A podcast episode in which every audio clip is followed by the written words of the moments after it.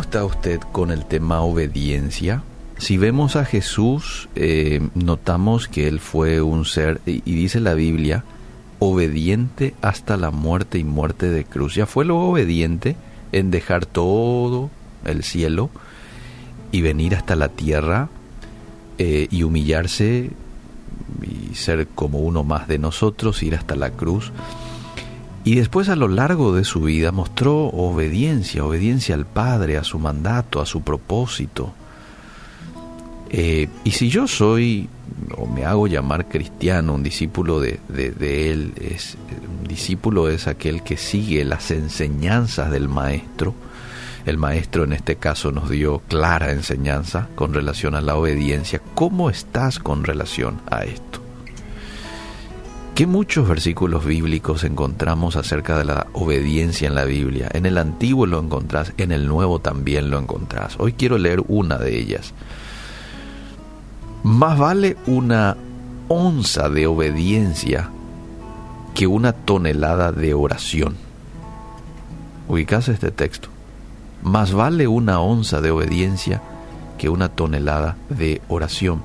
Bueno, eh, y, y luego quiero leer Isaías, Isaías capítulo 1, verso 11. Ahora, una onza es una medida de peso empleada por el sistema inglés equivalente a 28.7 gramos.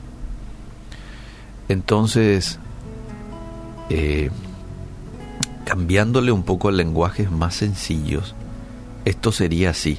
Es lo mismo decir, vale más 28 gramos de obediencia que mil kilos de oración.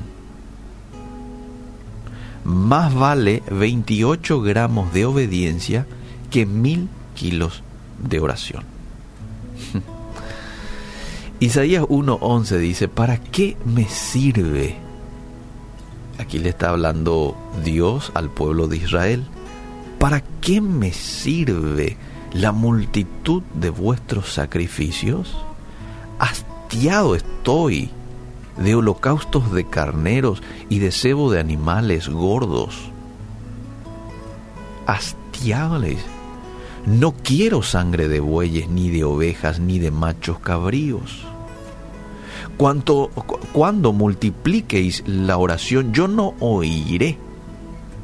Llenas están de sangre vuestras manos. Qué palabras duras, ¿no? Aunque multipliques la oración, yo no voy a oír. Y después le da, eh, porque aquí les muestra la enfermedad, si cabe esa expresión, pero aquí en el 16, en el verso 16 del mismo capítulo, les muestra el remedio. Lavaos y limpiaos. Quitad la iniquidad de vuestras obras de delante de mis ojos.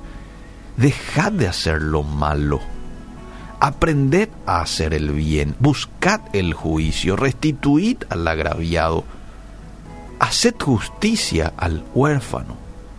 Amparad a la viuda pocas palabras le dice Dios, obedézcanme.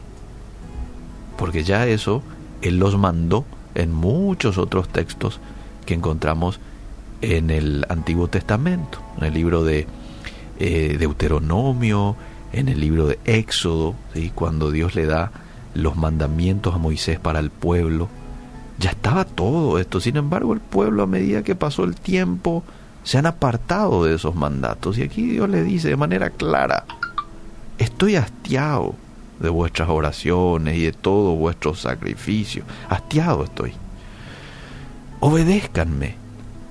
¿Y qué les qué, iba a pasar como resultado que ellos desde ahora empiecen a obedecer? Lo dice el versículo 18. El siguiente versículo. Venid luego dice Jehová. Una vez que ustedes hayan, se hayan limpiado, una vez que ustedes se hayan apartado de la iniquidad, una vez que empiecen a hacer juicio, empiecen a hacer el bien, una vez que ustedes empiecen a amparar a la viuda, así como yo los mandé a ustedes, a que cuiden del huérfano. ¿Qué va a ocurrir?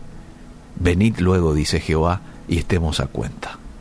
Si vuestros pecados fueren como la grana, como la nieve serán emblanquecidos. Si fueren rojos como el carmesí, vendrán a ser como blanca lana. ¡Wow! Pero esto iba a venir como resultado de que ellos empiecen a obedecer a Dios. Vale la pena obedecer a Dios. Yo no sé cómo estás en este sentido en tu relación con Dios. A veces puede que pensemos, no, pero yo soy obediente. Sin embargo, si nos tomamos un tiempo para evaluarnos exhaustivamente, puede que nos encontremos con varias cosas que en realidad estamos haciendo que la Biblia nos manda a hacer algo totalmente contrario. Y ahí puede que te sorprendas y digas, ah, mira vos, había sido Dios, no estoy siendo obediente 100% contigo.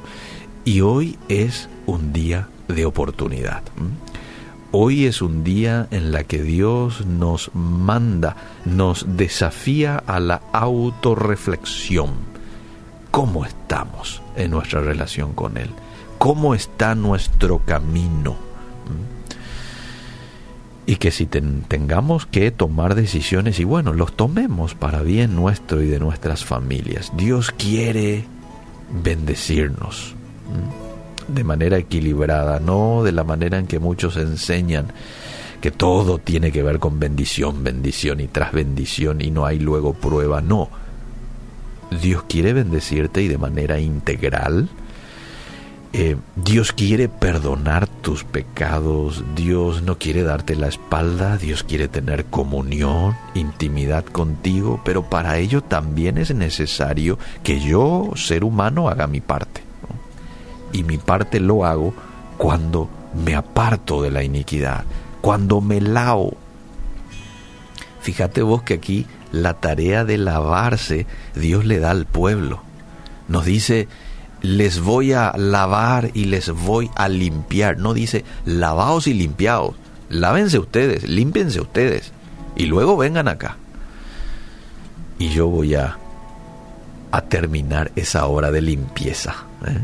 Yo voy a perdonar sus pecados y si fueren como la grana, van a ser como la nieve. Si fueren rojos como el carmesí, bueno, ahora van a ser como blanca lana. ¿eh? Pero empiecen ustedes la tarea con apartarse de la iniquidad. Que Dios nos ayude, estoy seguro que lo hará. Ahora este, me toca a mí tomar la decisión y empezar la tarea, remangarme y con ayuda de Él empezar a limpiarnos, empezar a obedecer, para que Él a su vez pueda dar aún más pasos hacia nosotros de limpieza y de acercamiento. Que Dios nos ayude.